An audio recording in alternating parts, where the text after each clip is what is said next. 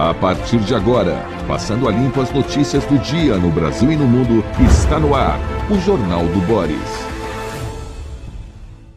Bom dia, muito bom dia. Está no ar o Jornal do Boris. O Jornal do Boris é um sobrevoo pelos principais acontecimentos do Brasil e do mundo a partir das primeiras páginas dos jornais. E vamos ao noticiário. Notícia desta manhã, uma nota da Petrobras, ah, importante. A Petrobras anunciou nesta terça-feira o fim da paridade de preços do petróleo ou dos combustíveis derivados, como a gasolina e diesel, com o dólar no mercado internacional. Então, vai mudar a Petrobras está anunciando a sua política de preços.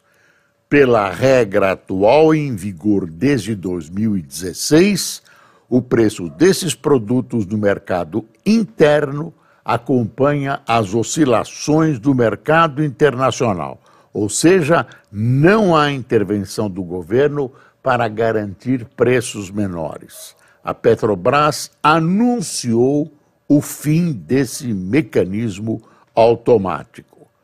E aí ela continua uh, nessa nota.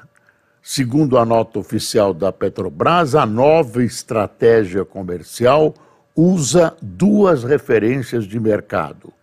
Um, o custo alternativo do cliente como valor a ser priorizado na precificação. Aí já é uma linguagem técnica, viu?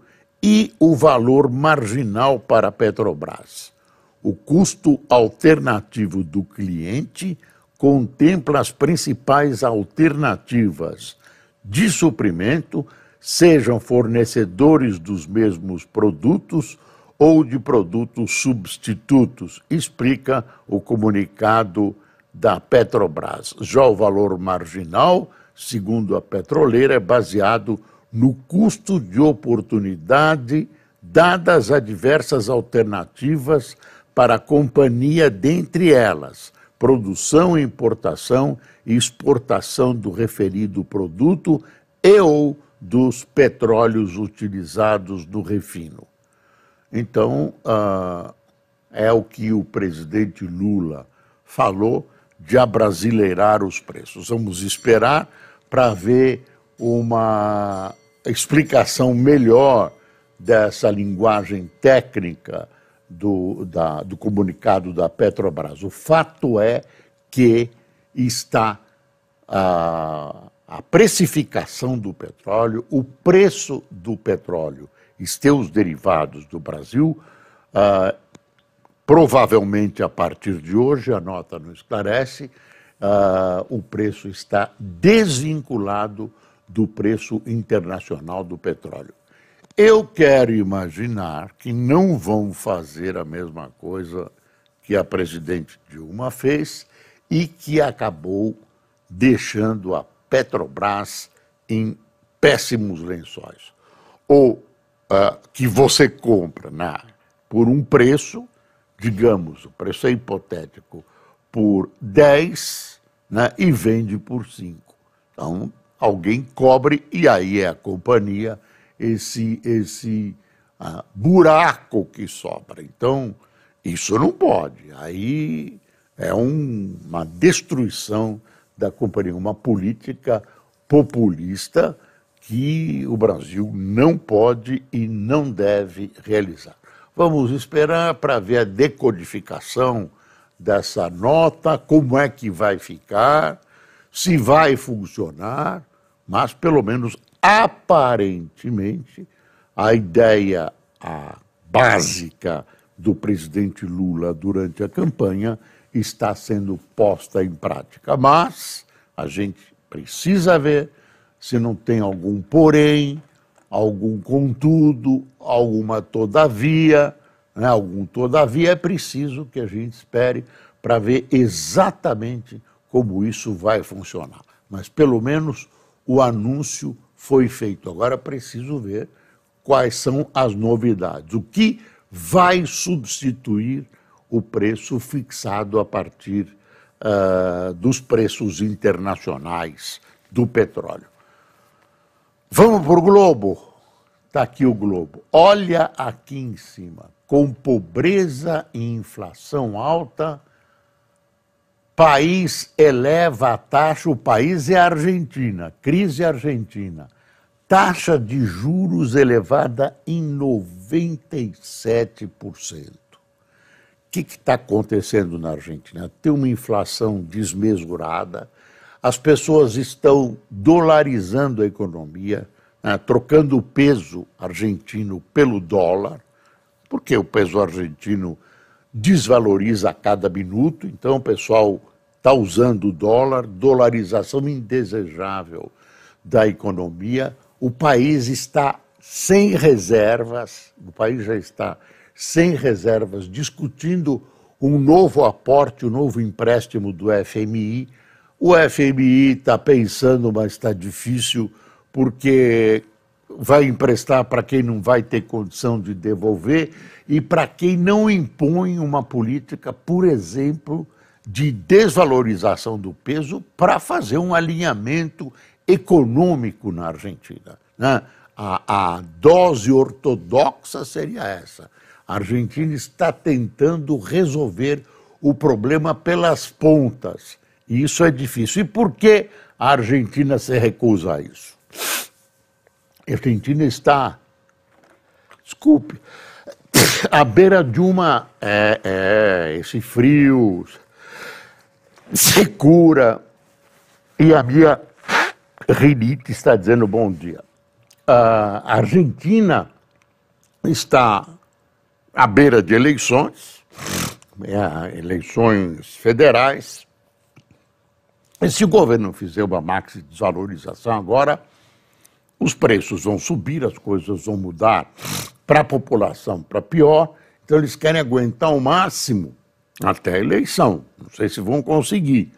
E evitar essa maxi para conseguir ser competitivo nas eleições. Pelo jeito, as coisas vão mudar na Argentina.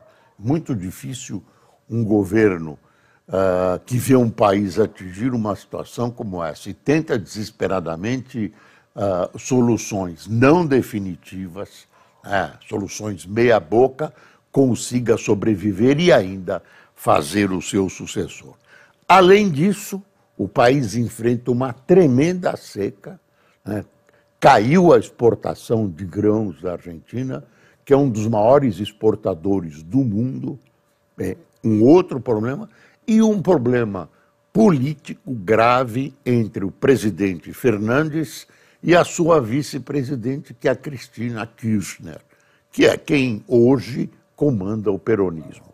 Então, a, a Argentina vive um momento delicadíssimo, é importante para o Brasil, é um país vizinho, é um país com que o Brasil mantém relações estreitas comerciais e tem interesses mútuos importantes. O presidente Lula uh, falou em ajudar a Argentina, nós precisamos tomar cuidado, isso tem limites, porque nós já aprendemos, depois do cano que o Brasil levou de Cuba e do cano da Venezuela, que essas coisas têm que ser feitas com cuidado e que o dinheiro do contribuinte brasileiro precisa de todo respeito. Desculpe, viu, a, a, essa, essa rinite abrange os seres humanos e eu ainda sou um deles. Tem uma foto aqui, que é uma foto de um cartaz. Olha que lindo. A Bela de Cannes. Cartaz com a imagem de Catherine Deneuve ganha a fachada do Palácio do Festival de Cannes, cuja 70 edição, edição 70, começa hoje e homenageia a atriz. Seleção inclui o brasileiro Karim, Karim, deixa eu ver o sobrenome dele, Ainus, que disputa a palma de ouro na direção de uma produção brasileira. Desculpe, Karim, não ter de imediato reconhecido a grafia de seu nome. Ah, nova regra fiscal veta reajuste concursos se governo não cumprir metas. Então, a, a, grande parte da Câmara dos Deputados e do Senado viu nesse, nessa nova regra fiscal que vai se criando aí, ainda não foi votada, uma facilidade muito grande para o gasto e uma dificuldade em deter esses gastos. Então, estão sendo colocadas umas travas né, para evitar que o gasto cresça e algumas penalidades para evitar, para apenar, né, para castigar o governo e para segurar os gastos que ultrapassem as previsões uh, cotadas pela nova regra fiscal. Salário mínimo e Bolsa Família ficam fora de eventuais travas de gastos. Câmara votará urgência do texto até amanhã. Ou seja, a, o salário mínimo, que, que pode crescer além da inflação, etc., etc., e isso é uma decisão do presidente Lula. E o Bolsa Família, né, que alimenta milhões de pessoas, uh, ficam fora dos, das eventuais travas. Então, não cumpriu as metas, gastou demais, tem um monte de situações que ficam travadas, não pode isso, não pode aquilo, não pode ter concurso, não pode contratar, não pode. Mas, preservados de, dessa, desse castigo, dessas travas, dessa retaliação, ficam o Bolsa Família e o salário mínimo.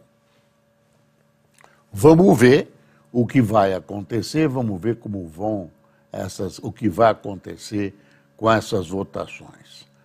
Ah, se as metas, aqui está o texto, não forem atingidas, em dois anos ficam proibidos reajuste de servidores e realização de concursos. Eventuais aumentos do salário mínimo e do Bolsa Família foram excluídos dessas limitações.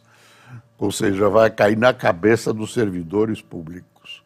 Do governo não acontece nada. Com cortes em pesquisas, Brasil cai em ranking de universidades. O que, o que tem acontecido é o seguinte: quando chega na hora né, desse, desse impasse, né, vai ter que aumentar ou não os, os servidores? Ah, não pode aumentar não pode aumentar porque você não cumpriu as metas, aí tem uma trava. Vamos fazer uma exceção. E aí estão acabando com esses, esses projetos de, de seriedade no trato fiscal. É assim, ah, vamos fazer uma exceçãozinha aqui. Não, uma exceção temporária que vira. E aí uh, vai quebrando tudo isso e a economia vai para o vinagre. Com cortes em pesquisas, Brasil cai em ranking de universidades. Mais da metade das 54 universidades brasileiras, na lista das duas mil principais instituições do mundo, perdeu posições na edição 2023 do Center of World University Rankings. O mau desempenho em pesquisa foi o principal fator da queda e agrava a perda de estudantes e cientistas para o exterior. Realmente, a, o nosso patrimônio é o patrimônio científico, cultural, o saber. O saber. A educação já é muito ruim. Ah, estamos perdendo pessoas que poderiam crescer se tivéssemos uma educação melhor.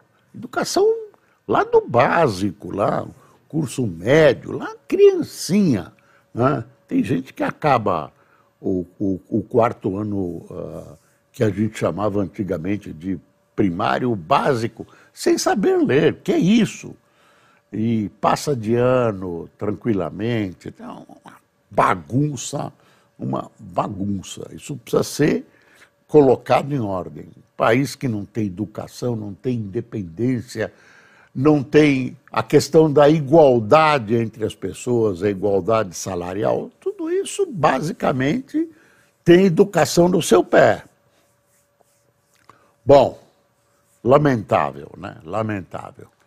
Ah, eu ontem dizia para amigos que um bom candidato à presidência da República, se vencesse e assumisse o cargo, deveria dizer no seu discurso apenas três palavras: educação, educação e educação.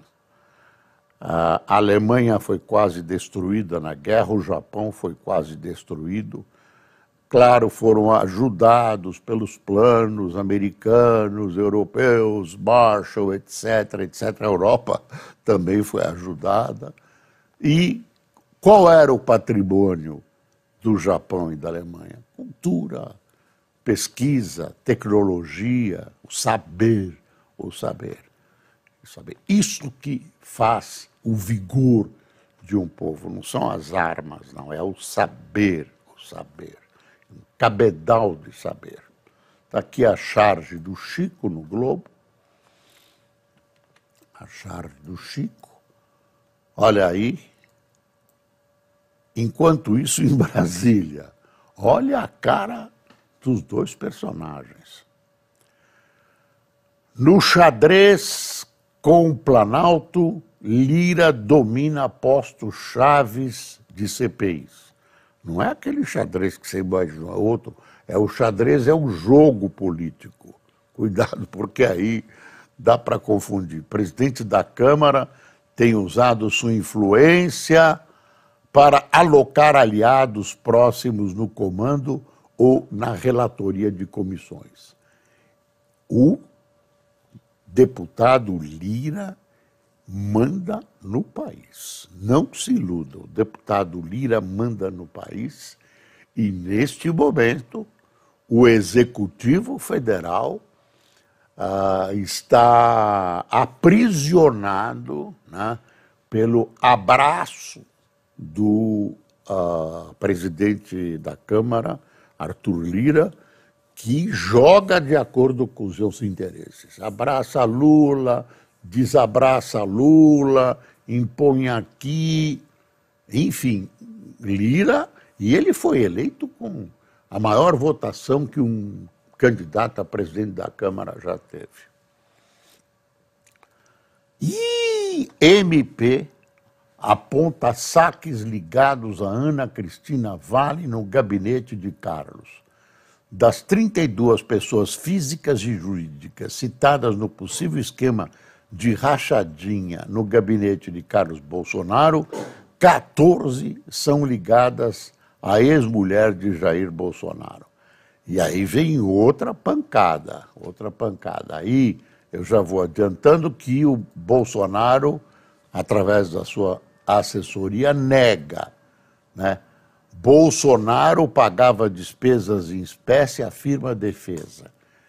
Em meio à suspeita sobre pagamento a pessoas ligadas a Michele, defesa alega que ex-presidente sacava, quer dizer, o dinheiro era dele, para se proteger de fraudes bancárias. Melhor é esperar as investigações mas os indícios são estranhos. Eu vou dizer que são estranhos. Não quero culpar o presidente, a Michele, nem ninguém, porque a tendência sempre é culpar. A tendência sempre é culpar, mas é preciso investigar, verificar os indícios, eu repito, são graves, mas precisa dar uma investigada nisso.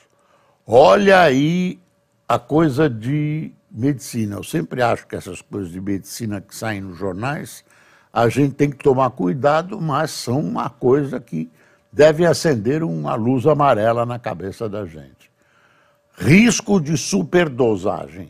Abuso de vitamina D acende alerta. Busca pelo composto apontado como milagroso explodiu na pandemia. Mas excesso de vitamina é pior para o organismo do que a deficiência. Aí você vai na farmácia, compra vitamina D, se empanturra, começa a ter problemas e não sabe de onde vem.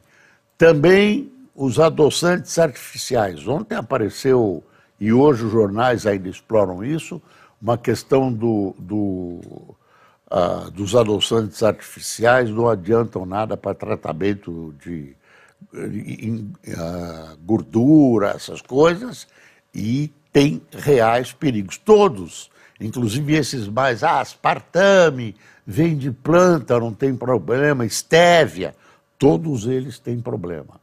Dá uma espiada, qualquer coisa, pergunta para o seu médico. Esse negócio de enfiar um monte de gotas no café, experimenta café sem, sem, sem nada, sem açúcar, sem nada. Você vai ver que pode ser que no primeiro dia não seja bom, mas quando você acostuma, é uma maravilha. Né? Você sente o verdadeiro gosto, as diferenças entre os vários cafés. Eu tomo e conheço um monte de gente que toma café sem nenhum apoio de açúcar nem de dessas gotinhas maléficas. Olha aí, Marília Mendonça, acidente não teve falha mecânica. Relatório do CENIPA afirma que colisão do avião com cabos de energia foi decisiva para a tragédia que matou o cantor e mais quatro. Claro que foi decisiva. Bateu nos fios e acabou. Quer dizer, a culpa, eu não quero dizer que não é dele, mas a culpa, perceba, a culpa sempre cai no piloto quando ele morre. Não tem chance de se defender ele teria feito uma manobra. Aqui está o aeroporto, ele tem que fazer uma manobra assim para descer. Ele teria começado lá atrás, então no meio teria esses, esse, havia é, essa rede, né? E ele bateu na rede que não estava devidamente sinalizada. Tem que ter aquelas bolas vermelhas, ele não viu a rede. Tem outra hipótese mais remota de que ele teria se sentido mal. Mas ele já estava tomando a direção, acho que estava a seis quilômetros do aeroporto, mas sempre, sempre. Bom, ah, eu estou imaginando que é assim.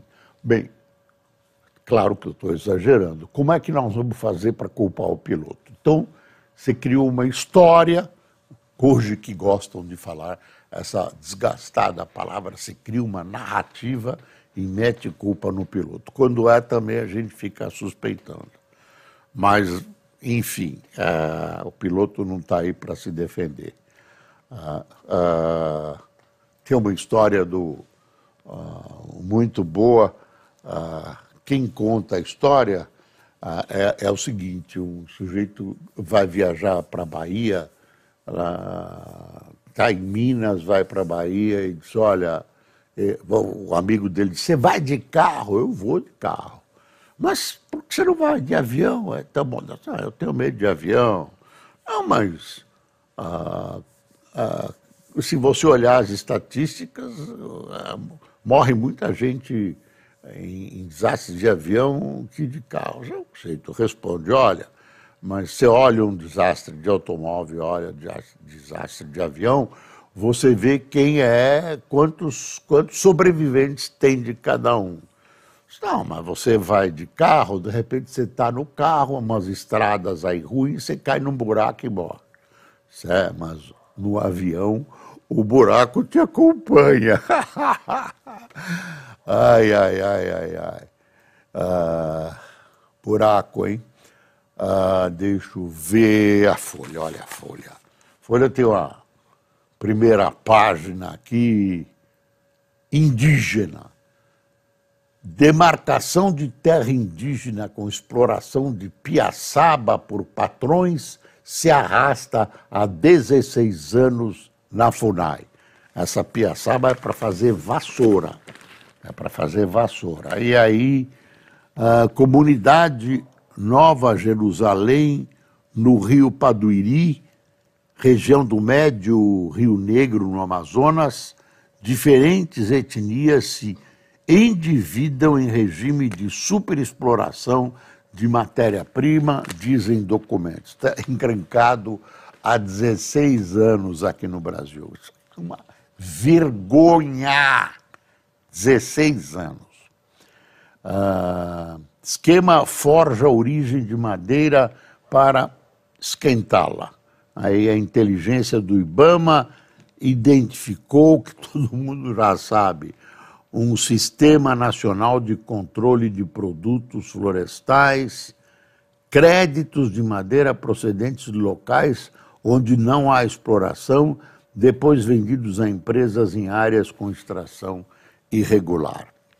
Isso tem mesmo, os caras querem ganhar dinheiro de qualquer jeito, a gente sabe. Não tem as provas, agora parece que estão chegando a indícios ou provas.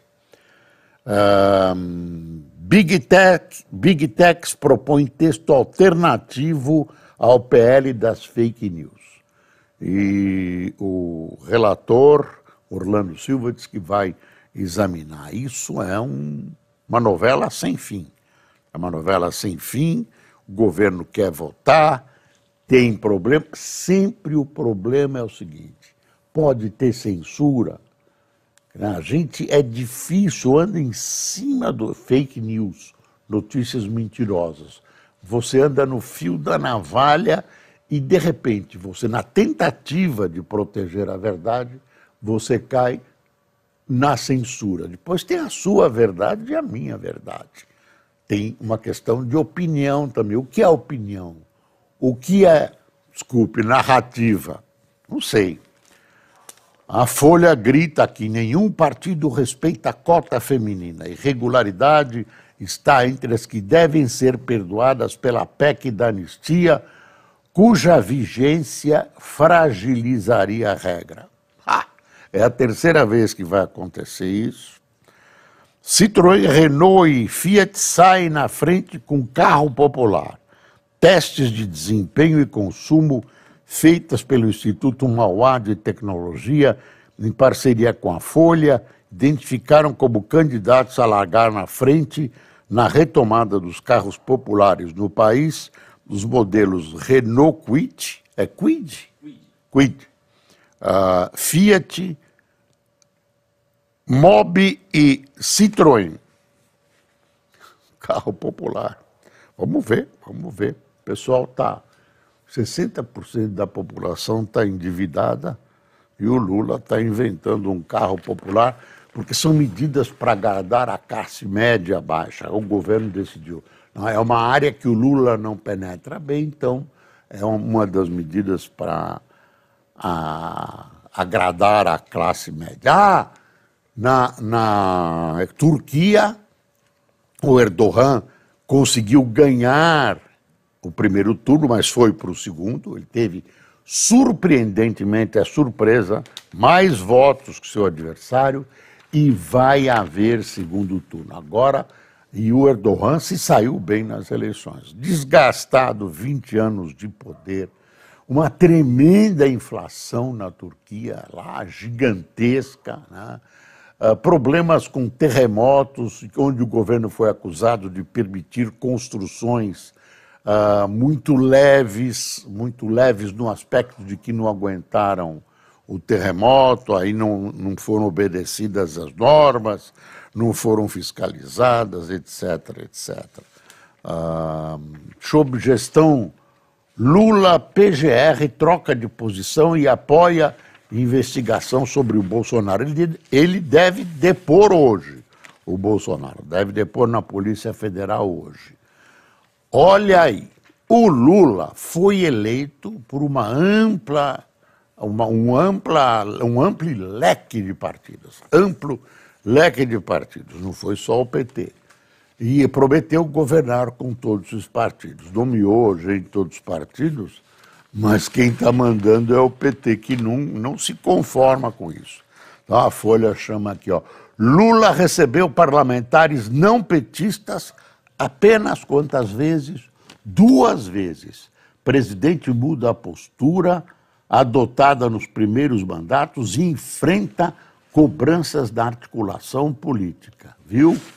Não é? Mudou, o mundo mudou, professor Lula, o mundo mudou. Uh, ah, STF tem maioria para tornar réus mais 245 denunciados após o 8 de janeiro. A bancada das Big Techs cria texto alternativo. O relator diz que vai verificar esse texto, claro que é mais brando para as big techs, mas não podemos classificar as big techs de bandidos de tudo. Não é assim. Não é assim, são empresas, empresas organizadas, têm as suas vidas, etc, etc. Morre aos 70 anos ex-militante que a ditadura condenou à morte. Foi o único condenado à morte pela ditadura. Sentença de Teodomiro Ribeiro dos Santos foi revertida em prisão perpétua. Ele acabou anistiado e agora morreu aos 70 anos. Aí tem uma informação que no período republicano é o único, eu acho que não é, eu acho que no tempo da guerra, no tempo da guerra, teve gente condenada uh, como traidor da pátria, que chamavam de quinta coluna, e depois a pena foi comutada pelo ditador Getúlio Vargas. Então, é preciso observar bem tudo isso. Uh, parece que teve um condenado à morte no período Getúlio Vargas. Não é período republicano? Acho que é, claro. Não é porque era uma ditadura que você não, não vai chamar de período republicano. O Teodomiro também foi, foi condenado sob a ditadura. Pronto, tem muita coisa ainda, claro que fica, fica devendo, vou ficar devendo mas o principal você ouviu no Jornal do Boris. Deixa eu te contar quem tomou café com a gente hoje. Ana Nicos, Marinho Paulo, Mariângelo Góes, Cislen Alves, ou Cislen, aqui está Cislen, Carme Bergamo, José Arlindo, Gleise Mara, Sérgio Lima, Sônia Pastore, Jaqueline Maria, Rosália Rodrigues, Samuel Evaristo, Ângelo Baraldi, Manuel Zuza, Renato Culan, de Capivari do Sul, Kleber Marcelo, de Itabuna, na Bahia, Iria Zindars, de Santa Catarina, Ana Lúcia, de Teresópolis, e Mária Rodrigues, Rondonópolis. Pessoal, tenham um bom dia. São Paulo está frio para burro. De manhã acordamos às 5 horas com 11 graus aqui e parece que o sol está dizendo bom dia. Para você, bom dia.